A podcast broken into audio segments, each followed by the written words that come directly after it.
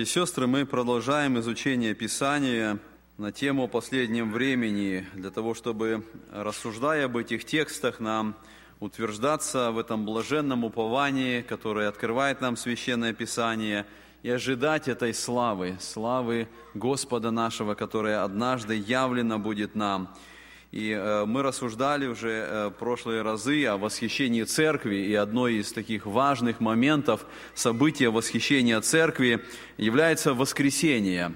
Воскресение тела, и вот сегодня это будет как раз наша тема, о чем мы будем говорить, о воскресении тела. Когда-то Иов задает этот вопрос, мы читаем об этом в книге Иова, 14 главе, когда умрет человек, то будет ли он опять жить? И этот вопрос стоял всегда у людей. С самого начала, когда люди отошли от Бога, когда люди отвернулись от Бога, и история об этом говорит, что люди, отойдя от Бога, они начинают поклоняться идолам, поклоняться а, различным лжебогам. И этот вопрос у людей всегда стоял. Вопрос, что будет после смерти, когда умрет человек, то будет ли он опять жить. И мы видим, что вот эта э, вера в жизнь после смерти, вера в то, что воскреснет человек, она проявлялась, и во всех религиях она проявлялась. Люди верили, что э, смертью не заканчивается, и что-то будет дальше, что-то будет после смерти. Хотя мы видим, что эта вера вот и в настоящее время, она все меньше и меньше проявляется – и люди меньше верят в воскресение. По сути, всякое преступление, которое совершается в жизни, когда люди совершают какой-то грех, какое-то преступление, свидетельствует о том, что люди не верят в воскресение мертвых. Они не верят в то, что это произошло. Они не верят в то, что после смерти будет воздаяние, после смерти будет воскресение. Убийство. Люди совершают убийство, потому что не верят, что будет воскресение из мертвых. Каждый год в мире совершается более 45 миллионов абортов, потому что люди не верят, что будет воскресение из мертвых. И я думаю, что это, наверное, будет великая явление благодати Божией, если мы представим ситуацию, когда мать, не веря в Бога, а, совершает аборт, и потом по милости Божией она приходит к покаянию, она, она принимает спасение. И вот однажды наступит этот день, когда воскреснут мертвые, и эта мать увидит своих детей, воскресших, которые она никогда не видела – я думаю, это будет действительно вот явление Божьей милости, которую мы, приняв и получив спасение, до конца сегодня не понимаем и не можем охватить своим разумом человеческим. Итак, вот это наша тема сегодня – воскресение мертвых. Когда мы смотрим Ветхий Завет – в Ветхом Завете не было это открыто так ясно. И люди э, задавали эти вопросы и в Ветхом Завете. Вот текст Писания из книги пророка Екклесиаста, 3 глава, написано так. «Потому что участь сынов человеческих и участь животных – участь одна. Как те умирают, так умирают и эти, и одно дыхание у всех. И нет у человека преимущества пред скотом, потому что все суета, все идет в одно место. Все произошло из праха, и все возвратится в прах. Кто знает, дух сынов человеческих восходит ли вверх, и дух э, животных сходит ли вниз в землю? Мы видим, что Екклесиас задает этот вопрос, и иногда вот этот текст Писания берется на вооружение различными представителями лжерелигий, которые не верят в воскресение, которые пытаются каким-то образом оправдаться себя на основании Писания, они говорят, указывают на этот текст и говорят, вот что говорит Екклесиаст. Екклесиаст сам не знает, Екклесиаст не уверен, и он сравнивает положение животного и человека и говорит, один конец. Хотя такое заявление делается только не понимая сути всей книги Екклесиаста. И когда мы вникаем в эту суть, и мы видим, что те э, заявления, которые делает Екклесиаст, он говорит то, что под солнцем – он оценивает то, что на земле, и не вникая еще в то, что э, вне этой земли, не вникая в вопросы духовные, он поставил перед собой задачу испытать то, что здесь на земле. И поэтому он обращается и говорит вот эти слова, когда он оценивает жизнь, то, что на земле происходит. И он говорит, если все так, тогда и преимущества нету. Хотя если мы читаем дальше того же Екклесиаста, посмотрите, в 12 главе, в 7 стихе Екклесиаст заявляет, «И возвратится прах в землю, чем он был, а дух возвратился к Богу, который дал его. Это этот же самый Екклесиаст. Мы видим в этой последней главе, когда он подводит эти итоги, он приходит к этому выводу, и он показывает это, это указание на воскресение. Мы можем найти и в, в Новом Завете когда апостол Павел предстал перед царем Агриппой, и когда он был судим, и э, когда он дает свое свидетельство, почему он оказался там, а он оказался там именно за его проповедь о воскресении. И вот он, э, давая свое свидетельство перед Агриппой, э, произносит эти слова. «Что же, неужели вы невероятным почитаете, что Бог воскрешает мертвых?»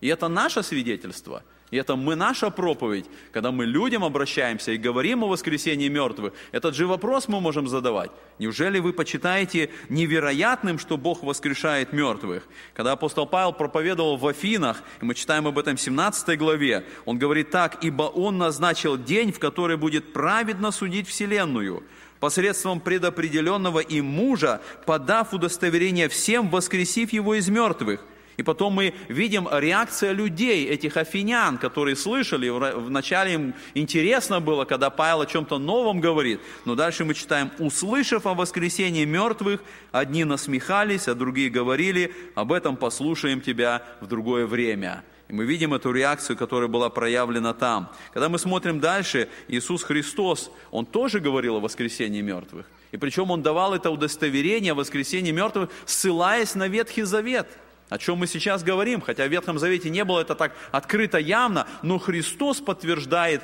указывая на Ветхий Завет. Вы помните, что однажды ко Христу пришли садукеи, которые не верили в воскресение мертвых, они приводят эту историю и говорят, вот была одна женщина, у нее было много мужей, и вот потом, если будет воскресение мертвых, а кто из этих мужей будет ее мужем? И вы помните, как Христос вот на эту ситуацию, которую создают эти садукеи, как Он отвечает. И мы читаем об этом в 22 главе Евангелия Матфея. Так написано. Иисус сказал им в ответ, «Заблуждаетесь, не зная Писания, ни силы Божией, ибо в воскресенье не женятся, не выходят замуж, но пребывают, как ангелы Божии на небесах. А о воскресении мертвых не читали ли вы реченного вам Богом? «Я Бог Авраама, и Бог Исаака, и Бог Якова. Бог не есть Бог мертвых, но живых». И слыша народ дивился учению его. Посмотрите, что делает Христос.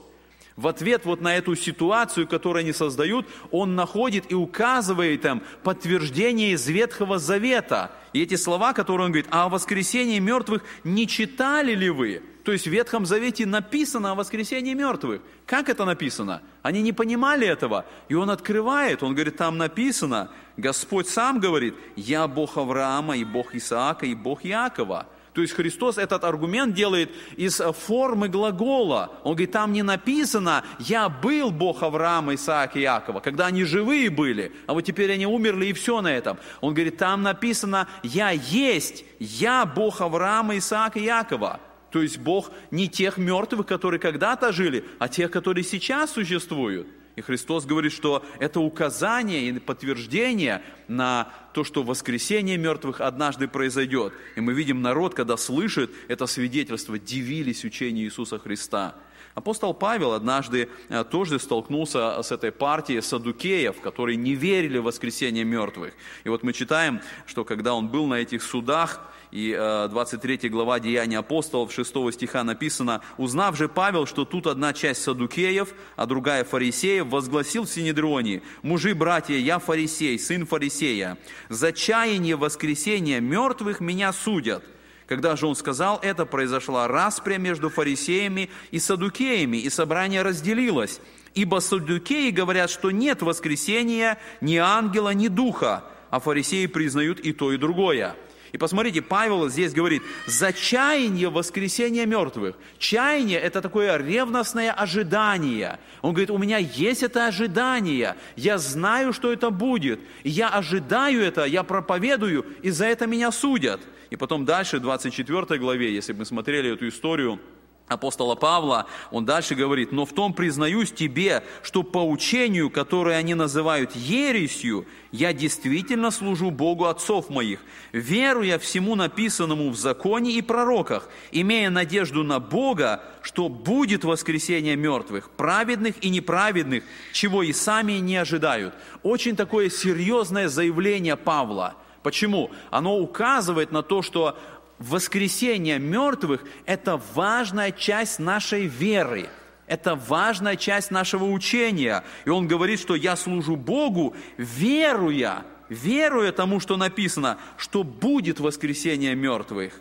И потом в 24 главе, 21 э, стих, если мы прочитали, а, посмотрите, что там дальше, он говорит, «Разве только одно слово, которое громко произнес я, стоя между вами, что за учение о воскресении мертвых я ныне судим вами».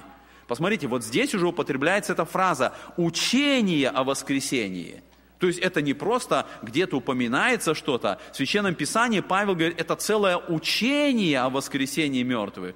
И Павел за это учение готов быть судимым. Он готов идти на суд, не зная, что его ожидает, может быть, даже смерть. Он готов проповедовать и отстаивать учение воскресения мертвых даже до смерти. И дальше, когда мы читаем вот послание евреям, посмотрите, как написано, «А, «Посему, оставив начатки учения Христова, поспешим к совершенству, и не станем снова полагать основания обращению от мертвых дел и вере в Бога, учению о крещении, о возложении рук, о воскресении мертвых и о суде вечном». Мы видим в этом тексте учение о воскресении мертвых, это как бы начатки учения – это самые основы, это то, с чего начинается все. И Павел говорит, что э, нам уже нужно дальше идти. Мы не будем опять говорить о основах. И поэтому для нас вот это указание, когда мы рассуждаем о теме воскресения мертвых, насколько важна эта тема. Она влияет не только на будущее, она влияет на наше настоящее. Она влияет на то, как мы живем. Она влияет на то, как мы ходим перед Богом. Она влияет на то, верующие мы вообще или неверующие верим мы, что это произойдет или нет. Текст э, Писания показывает нам, что Бог сотворил человека, и человек состоит вот из этих трех частей – дух, душа и тело. И мы уже слышали вот этот текст Писания из 5 главы 1 Фессалоникийцам, который описывает, который описывает эту конституцию, это, э, это творение Божие, которое есть человек – так Бог сотворил человека, и мы обладаем духом, душой и телом. И телом. И посмотрите, в этом тексте, э, который мы уже слышали, э, апостол Павел говорит, что Бог должен осветить нас во всей полноте, и ваш дух, и душа, и тело во всей целости должны сохраниться без порока к какому моменту? В пришествии Господа нашего Иисуса Христа – и мы как раз об этом говорим. Мы говорим о последних событиях, о пришествии Господа. И сказано, что к этому моменту, к пришествию Господа, и дух, и душа, и тело человека должны сохраниться без порока, во всей целости. Вот в этом как раз и э, понимание, или как бы фундамент, почему мы говорим о воскресении мертвых, о воскресении тела. Бог так сотворил человека – и если вот из этого Божьего творения убрать тело, человек уже не является человеком. Мы можем сказать, ну зачем нужно воскресение мертвых? Умирает христианин, мы говорили в прошлый раз, душа его идет к Богу. Ну и казалось бы все, и он уже достиг общения с Богом там в вечности, уже может и вечность начаться. Нет. Человек без тела – это не человек еще, это еще не человек в Божьем плане. Бог сотворил, и по своему плану человек – это дух, душа и тело. И поэтому Божий план был нарушен, когда произошло грехопадение, и грех коснулся и духа, и души, и тела. И поэтому в Божьем плане должно быть искупление, должно быть избавление от греха. И это искупление должно коснуться и духа, и души, и тела человека – и поэтому, когда мы смотрим в будущее, о чем мы рассуждаем, в Божьем плане искупленный человек, он должен быть во всей полноте. Не просто дух, не просто душа. Сказано, во всей полноте человек должен быть освящен и сохранен. И дух, и душа, и тело. И мы понимаем, что когда грешник приходит к Богу, дух его оживает – это действие спасения касается в первую очередь духа человека. Это действие проявляется и в отношении души человека. Но душа наша делает выбор, и мы можем делать э, решения правильные или неправильные. А то, что касается тела нашего, мы находим указание, что грех по-прежнему в плоти нашей, в теле нашем. Именно поэтому необходимо воскресение человека, чтобы тело наше было искуплено и избавлено, чтобы к пришествию Господню человек во всей полноте, он был готов к вечности, которая в планах Божьих. Итак, давайте мы посмотрим, что Писание говорит нам о силе воскресения. Как же это произойдет? Что это будет за событие? Что это будет за сила, которая совершит это действие? И мы читаем этот другой вопрос, 1 Коринфянам 15:35. Апостол Павел в этой главе о воскресении задает вопрос, как воскреснут мертвые? Как это произойдет? Как воскреснут мертвые?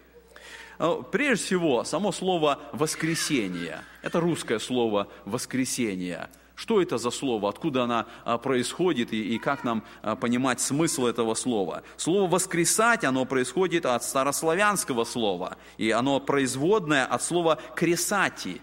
Это старославянское слово «кресати», а, приставка «воз», она всегда указывает наверх, она указывает на подъем, а вот слово «кресати», от него и происходит «воскресать», оно происходит от слова «крес», то есть оживление или исцеление – и поэтому воскресение, вот это наше русское слово, оно как раз и имеет это значение, когда происходит какое-то действие вверх, и человек оживает, он получает жизнь. Вот в этом смысл самого слова. Давайте посмотрим на несколько моментов, которые открываются в Священном Писании, что это будет за воскресение. Первое, что мы можем сказать, это будет воскресение жизни – Евангелие Иоанна в 5 главе Христос говорит, «И изыдут творившие добро воскресение жизни, а делавшие зло воскресение осуждения».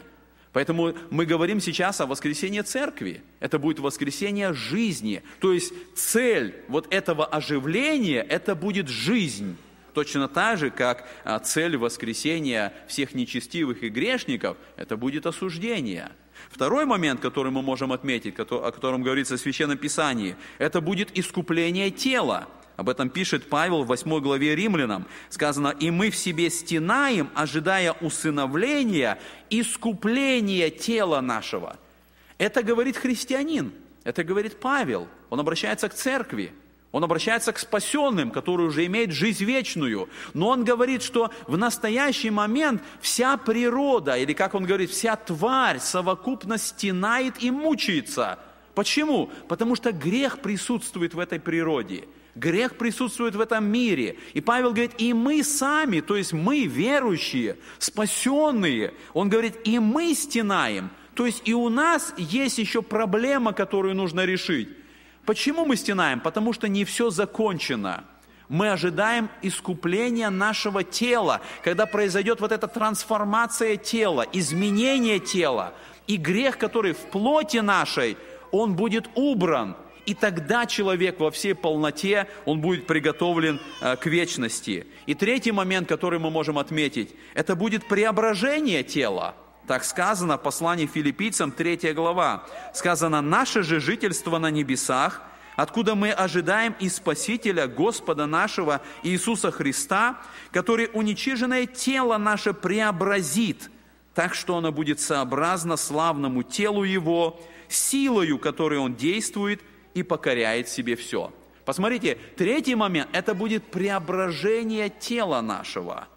Э, когда мы смотрим на вот эти указания – мы находим свидетельство Писания, что сам Христос будет это делать. Сам Христос будет совершать э, воскресение. Посмотрите, текст Писания, когда Христос говорит э, в Евангелии Иоанна в 11 главе, он общается с Марфой. Марфа сказала ему, знаю, что воскреснет воскресенье в последний день. Помните, речь идет о Лазаре, который умер. И Иисус говорит, я есть воскресение и жизнь. Верующий в меня, если и умрет, оживет. Христос говорит, я есим это Он, который действует для того, чтобы совершилось воскресение. Это Он дает это обещание и обетование. В шестой главе Евангелия Иоанна мы читаем, а, Христос говорит, «Воля же пославшего меня Отца есть та, чтобы из того, что Он мне дал, ничего не погубить, но все то воскресить в последний день». Воля пославшего меня есть та, чтобы всякий, видящий Сына и верующий в Него, имел жизнь вечную, и я воскрешу его в последний день. Очень интересный текст. Христос говорит об одном, но два раза. Он как бы одну мысль, но выражает с двух сторон. С одной стороны, воскрес, воскрешены будут тех, кому, кого Отец Христу дал, но дальше Христос продолжает, Он не закончил мысль. Он говорит, воскреснут те, кто верует в Иисуса Христа и имеет жизнь вечную. И Он говорит, и я воскрешу его в последний день. И также в послании римлянам мы находим 8 глава 11 стих, сказано, «Если же Дух того, кто воскресил из мертвых Иисуса, живет в вас, то воскресивший Христа из мертвых оживит и ваши смертные тела Духом Своим, живущим в вас». Мы рассуждаем, что это за сила. И в этом тексте написано, что это тот же Дух, который воскресил Христа. Если Он живет в нас, тогда и однажды в нас это произойдет, и наши смертные тела будут воскрешены этим же Духом. Еще один текст, который мы уже читали, но я хочу еще раз его прочитать. Вот в этом контексте, в отношении Христа, сказано филиппийцам 3 глава, «Наше же жительство на небесах, откуда мы ожидаем и Спасителя, Господа нашего Иисуса Христа, который уничиженное тело наше преобразит так что оно будет сообразно славному телу его, силою, которой он действует и покоряет себе все. Что это за сила? Это сила Иисуса Христа. Этой силой он действует. И однажды этой силой он совершит наше воскресение – Поэтому мы видим это указание, Христос будет совершать воскресение. Это Его сила однажды совершит это действие. Давайте поговорим немножко о природе воскресения. Природа воскресения – это ответ на вопрос, который мы тоже находим. Это третий вопрос, который мы задаем, который задается в Священном Писании. Сказано, и в каком теле придут. Что это будет за тело, в котором мы воскреснем? Что оно из себя будет представлять? На что оно будет похоже, воскресшее тело э, человека. Об этом мы находим указание в 15 главе первого послания Коринфянам. Глава о воскресении, которая говорит о воскресении Христа, о том, насколько необходимо воскресение Христа вообще для нашей жизни и для нашей веры. Из 35 стиха идет рассуждение о воскресении мертвых. И здесь так написано, «Но скажет кто-нибудь, как воскреснут мертвые и в каком теле придут? Безрассудный то, что ты сеешь, не оживет, если не умрет. И когда ты сеешь, то сеешь не тело будущее, а голое зерно, какое случится, пшеничное или другое какое.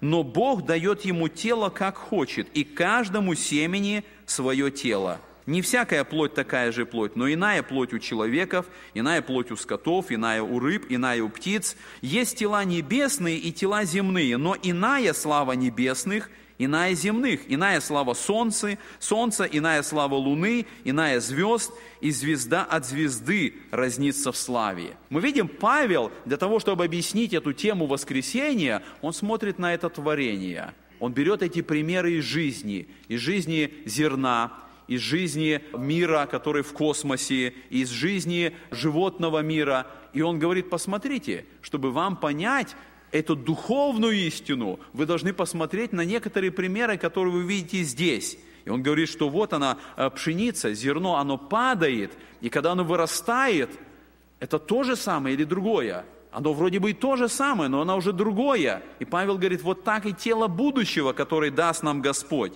И посмотрите дальше, 42 стиха, он продолжает рассуждение, уже переходя на духовные вопросы. И он говорит, так и при воскресении мертвых. Сеется в тлении, восстает в нетлении. Сеется в уничижении, восстает в славе. Сеется в немощи, восстает в силе. Сеется тело душевное, восстает тело духовное. Есть тело душевное, есть и тело духовное. Вот в этом тексте апостол Павел перечисляет некоторые моменты природы воскресшего тела, что оно из себя будет представлять. И посмотрите, что мы можем увидеть. Он говорит, это будет тело в нетлении.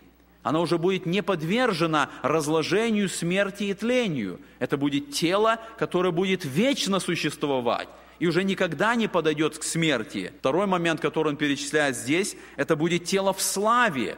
И это будет слава Божия. Божья слава особым образом будет созидать это тело. Наше тело сейчас не обладает вот полнотой этой характеристики. Но когда воскреснет тело, оно воскреснет в славе, потому что сейчас наше тело, оно в уничижении.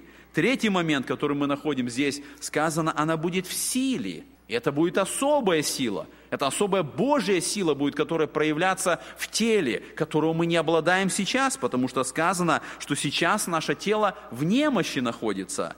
И, наконец, следующий момент, который мы находим здесь, сказано, это будет тело духовное. Выражение тело духовное не означает, что мы просто духами станем. Но когда мы сравним, наше тело сейчас названо тело душевное. Это же не просто душа, мы обладаем телом но в большинстве случаев наше тело контролируется душой. Тогда же, когда мы получим воскресшее тело, это тело будет полностью под контролем духа. И поэтому оно и называется тело духовное. Для того, чтобы нам понять, и какое, каким будет это тело, нам нужно посмотреть, что произошло с Иисусом Христом. Потому что этот текст из 3 главы филиппийцам говорит, что Иисус Христос наше тело преобразит так, что оно будет сообразно Его телу воскресшему телу Христа. Давайте посмотрим, каким было тело Христа после воскресения. Когда Христос воскрес из мертвых, мы читаем 1 Коринфянам 15:20, Христос воскрес из мертвых, первенец из умерших. Что значит, что Он первенец? Он первый воскрес в этом прославленном теле. И в этом теле Он первый вошел в небеса. И поэтому мы понимаем, что если он первый, дальше Писание говорит, что потом мы за ним. Но он первый в этом теле вошел туда. Когда мы смотрим и рассуждаем о теле Христа, мы можем отметить несколько моментов. Первое, гроб остался пустым. Это говорит о том, что Бог не создал для Христа какое-то новое тело. Именно это тело, которое было распято, которым умер Христос, оно воскресло – Именно поэтому гробница была пустая. Это тело воскресло, которое было у Христа. Оно воскресло. Второй момент, который мы можем отметить, воскресшее тело Христа имело плоть и кости. Вы помните, когда Христос является своим ученикам, и они были в страхе, потому что думали, что видят Дух, и Христос обращается к ним и говорит, Дух плоти и костей не имеет, как видите у меня – то есть воскресшее тело Христа, оно обладает этой характеристикой. Это не просто явление духа, это не просто призрак какой-то. Христос является в воскресшем теле, которое обладает плотью и, как здесь сказано, и кости. Наше тело сегодня, вот которое мы обладаем, оно в Писании называется плоть и кровь. Вот это как бы характеристика нашего тела. И Писание говорит, плоть и кровь Царствия Божия не наследуют. Мы не можем в этом теле оказаться в Царстве Божьем и вечности. И поэтому это тело должно измениться, оно должно преобразиться, оно должно воскреснуть и измениться для того, чтобы быть в вечности, быть в Царстве Божьем. И вот это тело Иисуса Христа, мы видим, оно уже не обладает этой, этим качеством плоть и кровь. Но Христос говорит, дух плоти и костей не имеет, как видите у меня. Третий момент, мы видим, что Христос принимает пищу в прославленном, в этом воскресшем теле. Он обращается к своим ученикам, они подают ему пищу, и он принимает. Когда мы вот посмотрели на эти некоторые моменты э, тела Христа, мы теперь можем посмотреть на природу тела воскресшего человека. Два текста Писания, которые я здесь привожу в этом вопросе, филиппийцам 3.21, я еще раз напоминаю, что воскресшее тело человека будет сообразно славному телу его. То есть оно будет похоже, оно будет обладать теми же характеристиками, что и воскресшее тело Христа. И 15 глава 1 Коринфянам, 49 стих, говорит, как мы носили образ перстного, будем носить и образ небесного. То есть, как мы были похожи своим физическим телом на первого Адама, то мы также будем похожи на второго Адама, который есть Иисус Христос, и мы будем носить этот образ небесного. Здесь мы можем отметить несколько таких моментов характеристики воскресшего тела человека. Первое, оно не будет совершенно новым творением. Я сказал, что гробница осталась пустой, тело Христа воскресло. Это значит, когда мы воскреснем, Бог не создаст каждому из нас какое-то новое тело. Именно это тело воскреснет, в котором я родился, которое было погребено. Оно воскреснет, мое тело воскреснет, подобно так, как это было и у Иисуса Христа. Второй момент, который мы сказали, это воскресшее тело уже не будет кровь и плоть. То, чем оно сейчас является – Оно уже не будет а, вот эти, а, обладать этой характеристикой. Третий момент мы уже отметили, что это тело будет в славе, в силе и в нетлении. Так Писание говорит. Мы не можем до конца понять, как будут выражаться эти характеристики. Но Писание так говорит, что мое воскресшее тело, оно будет в славе, в силе и в нетлении. Четвертый момент, который мы можем отметить, тело будет по-прежнему материальным. Мы не станем духами мы будем обладать материальным телом. Что это значит? Это значит, что только Бог является вездесущим. Даже ангелы и сатана, несмотря на то, что они духи, они не вездесущие. Они не могут одновременно быть везде. Они могут быть только в каком-то определенном месте, естественно, быстро могут перемещаться.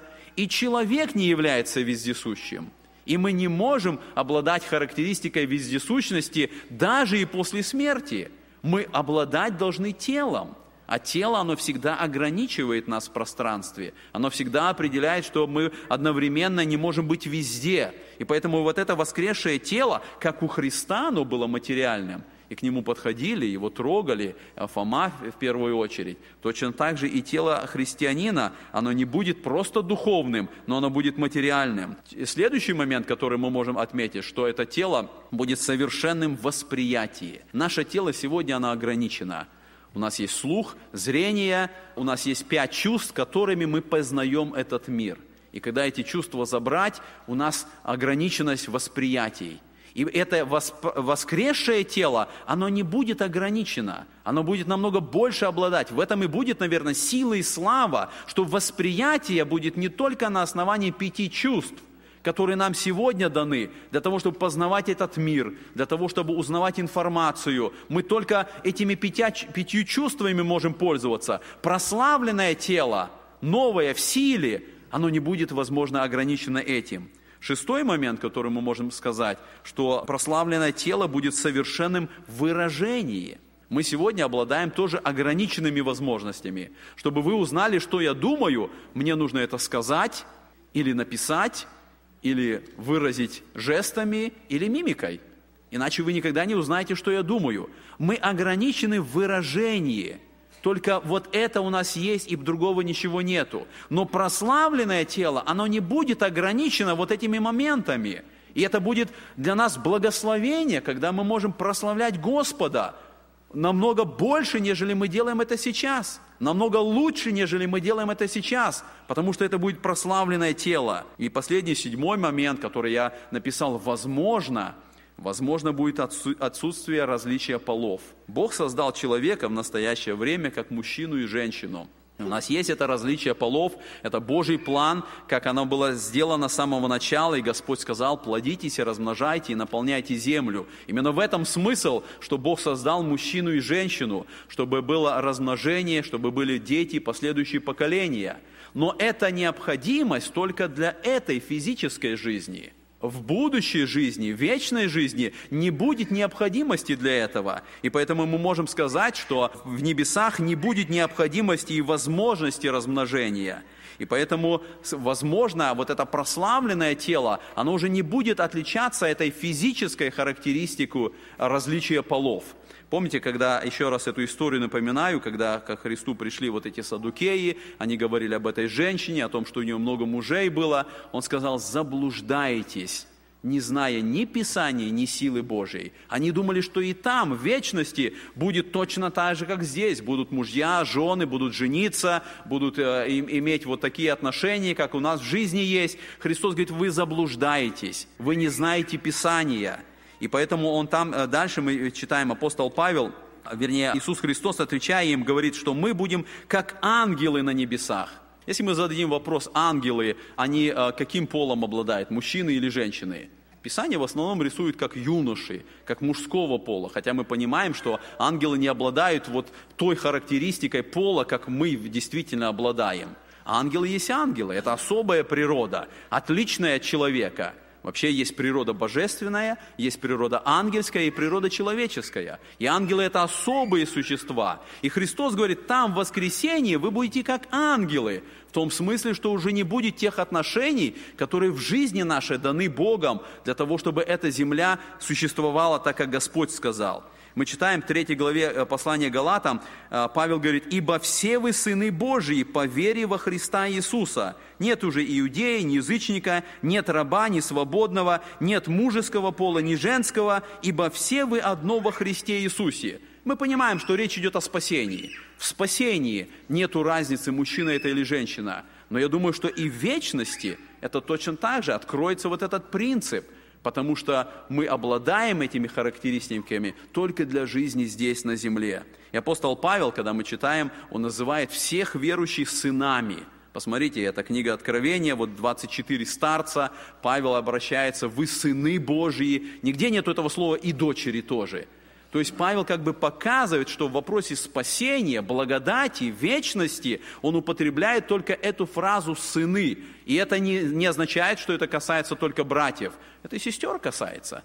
Потому что характеристика разделения на пола, она относится только к этой жизни здесь. У нас уже время нету, только коротко я хочу э, коснуться нескольких моментов, тех проблем, которые люди иногда выдвигают – даже с научной точки зрения, когда они пытаются противостоять истине о воскресении мертвых. Первая проблема или первая вот такая препятствие, которое люди видят. Люди говорят, воскрешение частей, составляющих тело, невозможно, так как они могут в настоящее время входить в новые комбинации и быть частью других тел. О чем люди говорят? Они говорят, хорошо, представьте себе, и часто приводится вот этот пример битвы при Ватерлоо. Они говорят, там в те времена была битва, и много солдат остались на поле убитые. И потом, через сколько-то времени, это поле было засеяно пшеницей, вырос урожай, и все люди ели эту пшеницу. И по сути, э, те э, люди, которые остались там, те тела, которые остались там, они стали удобрением. И потом стал хлеб, и люди ели, есть один пример э, такой тоже, а, одна статья была написана в журнале, которая называлась а, «Кто съел Уильяма Роджерса?». Это история о том, что вот этот Вильям Роджерс, который был основатель э, штата Род-Айленд, он когда-то умер, и потом через 200 лет решили все-таки его могилу э, вскрыть для того, чтобы почести ему оказать. И когда вскрыли его могилу, увидели очень интересную вещь. Рядом росла яблоня, уже долгое время. И э, люди увидели, что корни этой яблони, они настолько обвили вот этот э, труп, это тело, которое лежало там, что буквально высосали все соки. Даже один корень прошел через позвоночник. И вот этот корень потом вот он, он в музее стоит. И статья задается, кто съел Вильяма Роджерса. А на яблоне было много яблок, потому что многие ели эти яблоки. О чем идет речь? Люди сомневаются и говорят, ну хорошо, а если это каннибализм, а если люди съели друг друга, и часть тела стала частью другого тела? Как это может быть, что потом воскреснет? Как это может быть, что все эти детали, все эти молекулы одного тела, если они стали уже частью другого тела, и в океане кто-то кого-то съел, рыбы съели и так далее, прах рассыпан, сожгли тело, оно разлетелось по всему миру. Как это может быть, что все эти молекулы должны собраться вместе и воскреснет это тело? Я думаю, что мы на это можем ответить текстом Писания. Сказано «тленному сему надлежит облечься в нетление, и смертному сему облечься в бессмертие. Речь не говорит о том, что будет новое тело, как я сказал, именно это тело. Сему тленному, то есть вот этому телу, как бы оно ни было, разлетелось, сожгли, порошок сделали, Бог это совершает, потому что это истина. И поэтому здесь мы тоже можем задать вопрос, что же, неужели вы невероятным почитаете, что Бог воскрешает мертвых? То есть для нас, когда мы рассуждаем вот об этом вопросе, есть Писание, мы не понимаем, как это произойдет, мы не знаем всех деталей, и мы не говорим, что это будут все молекулы, потому что Бог так устроил наше тело, что каждые семь лет оно обновляется. Вы знаете, что каждые семь лет молекулы отмирают и новые рождаются. И то, кем вы были семь лет назад, это уже другое как бы тело в молекулах, но я остаюсь самим собой – и поэтому это произойдет, и Бог воскресит мертвых, потому что это было Его слово, Его указание. Вторая проблема, которую люди иногда создают, они говорят, если воскресшее тело будет иметь образ тленного, то как я могу узнать моего друга, которого я когда-то в детстве видел, но он умер в старости – как я его узнаю там, если я его запомнил э, маленьким, младенцем, а вот в старости он умер, теперь как я его узнаю? Это тоже вопрос, который не имеет под собой основания, но люди задают его. И я на этот вопрос могу так ответить. Это хорошо, если вы друга помнили с детства, да, а он умер в старости. А если использовать вот этот пример, что нерожденные дети, они были убиты, и они воскреснут – в каком образе они предстанут. Люди иногда думают, что воскресенье будет, ну вот как вот я вот эту иллюстрацию вот привожу, э, помните, гора преображения, и когда является Моисей и Илья. Это одна из иллюстраций, которая показывает, что люди представляют, что Моисей и Илья, которые явились Христу, в каком они были образе? Вот хотя бы посмотреть на эту картину, в каком они возрасте нарисованы здесь? Они с бородами, они такие старцы, потому что как бы, ну, они в таком возрасте как бы и умерли, ну, наверное, в таком возрасте они и явились. Так ли это? В каком возрасте мы будем представлены, когда воскреснет тело? Значит ли это, что если я дожил до 90 лет, я и воскресну вот в таком виде дедушки 90-летнего, а эти нерожденные в каком они возрасте будут? Писание нам открывает, и мы читаем Евангелие Луки, 13 глава, 28 стих. «Увидите Авраама, Исаака, Иакова и всех пророков в Царстве Божьем». Как мы узнаем, что это Авраам, это Исаак, это Иаков? Как мы будем знать? Мы их никогда не видели. И эти люди, которые задают вопрос, они не понимают, о чем они спрашивают. Бог даст нам это восприятие истины понимания. И когда люди воскреснут, они не будут в старом виде, они не будут в дряхлом виде, в котором они умерли они воскреснут в новых прославленных телах. И вот как здесь написано, как ангелы Божии на небесах. Когда вы думаете об, об ангелах, в каком возрасте вы их представляете? Кто-то представляет ангела такого уже дряхлым, с бородой, обычно представлены как юноши, как молодой, как молодой мужчина, вот в каком-то таком возрасте, может быть, там 25-30 лет, или может быть еще моложе. Вот так мы представляем ангелов – и воскресшее тело, оно будет в совершенном возрасте. И мы все будем в одном возрасте. И нам не нужно думать, как, я узна... как мы узнаем друг друга. Бог даст это. И вот в этом будет как раз слава, которая откроется нам. И, наконец, третья проблема, которую иногда люди создают, они говорят, тело будет только помехой для свободной активности духа. Они говорят, зачем нам нужно будет тело? Вот дух вышел, и, и дух свободный, и дух уже там, он находится. Зачем ему еще какое-то тело нужно? Он, он же препятствовать будет совершенству, которое бы дух мог иметь. И это тоже вопрос, который не имеет под собой основания. Посмотрите, Писание говорит, еще раз напоминаю этот текст, мы в себе стенаем, ожидая усыновления, искупления тела нашего – мы стенаем не потому, что э, когда-то в вечности мы тело получим, и дух наш будет стенать. Нет, мы наоборот ожидаем этого момента, когда Бог даст нам это прославленное тело, и мы в вечности будем поклоняться Богу и служить Богу, потому что мы люди, и Бог нас такими создал, и в вечности откроется Божий план, кем Он хотел видеть нас. И второй текст Писания, который я хочу здесь привести, это 2 Коринфянам 5 глава, сказано, «Ибо мы, находясь в этой хижине, вот в этой хижине, вот в этом теле, воздыхаем под бременем, потому что не хотим совлечься, но облечься, чтобы смертное поглощено было жизнью». Мы не хотим снять с себя это тело и вот так вот остаться. Но написано облечься. То есть это тело, оно снимается, но мы облекаемся в новое тело. И сказано, на сие самое – создал нас Бог и дал нам залог Духа. Это Божий план, это Божье прославление, это Божья благодать, когда мы воскреснем и будем иметь эти новые тела. Мы будем молиться сейчас, братья и сестры. Еще раз этот стих хочу привести, чтобы он направил нас к молитве. Мы рассуждали о воскресении тела, как это будет, что это будет. Но для нас сегодня важно задать вопрос, а буду ли я участником этого воскресения? А действительно, когда это произойдет, это меня коснется. Я хочу, чтобы мы еще раз направили наши мысли вот на этот текст 8 главы послания римлянам. «Если же Дух того, кто воскресил из мертвых Иисуса, живет в вас, то воскресивший Христа из мертвых оживит и ваши смертные тела Духом Своим, живущим в вас». Для того, чтобы достигнуть воскресения, чтобы Господь воскресил нас, нам нужна эта уверенность, что Дух Божий – он сегодня живет в нас.